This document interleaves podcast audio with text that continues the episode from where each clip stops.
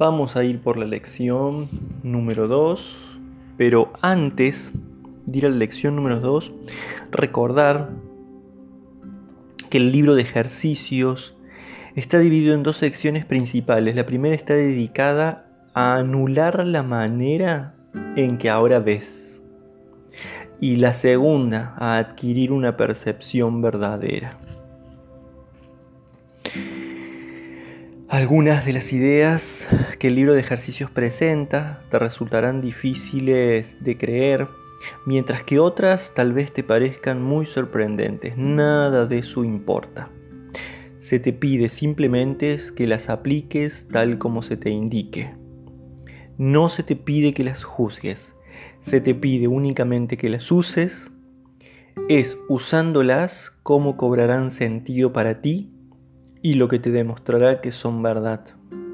Recuerda solamente esto, no tienes que creer en las ideas, no tienes que aceptarlas y ni siquiera tienes que recibirlas con agrado. Puede que hasta te opongas vehementemente a alguna de ellas, nada de eso importa, ni disminuye su eficacia. No hagas excepciones al aplicar las ideas expuestas en el libro de ejercicios sean cuales sean tus reacciones hacia ellas, úsalas, no se requiere nada más. Y ahora sí, vamos a la lección número 2.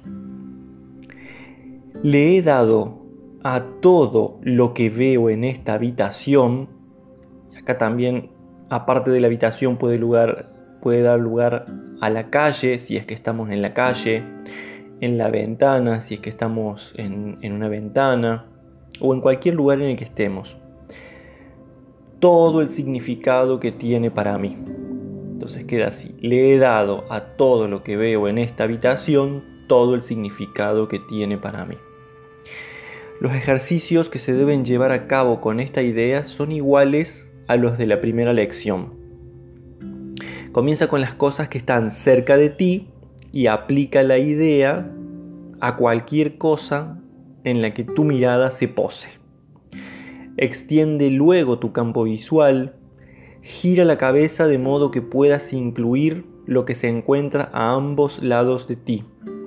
Si es posible, da la vuelta y aplica la idea a lo que se encuentra detrás de ti.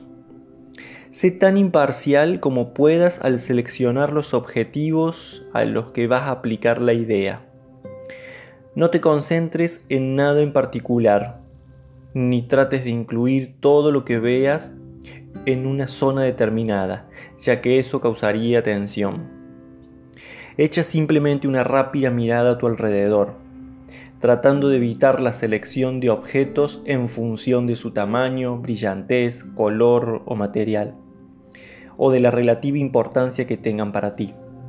El simple, el simple hecho de ver un objeto lo convierte en tu selección.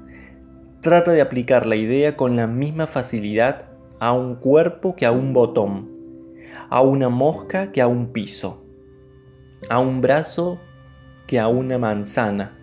El único criterio a seguir para aplicar la idea a algo es simplemente que tus ojos se hayan posado sobre ello.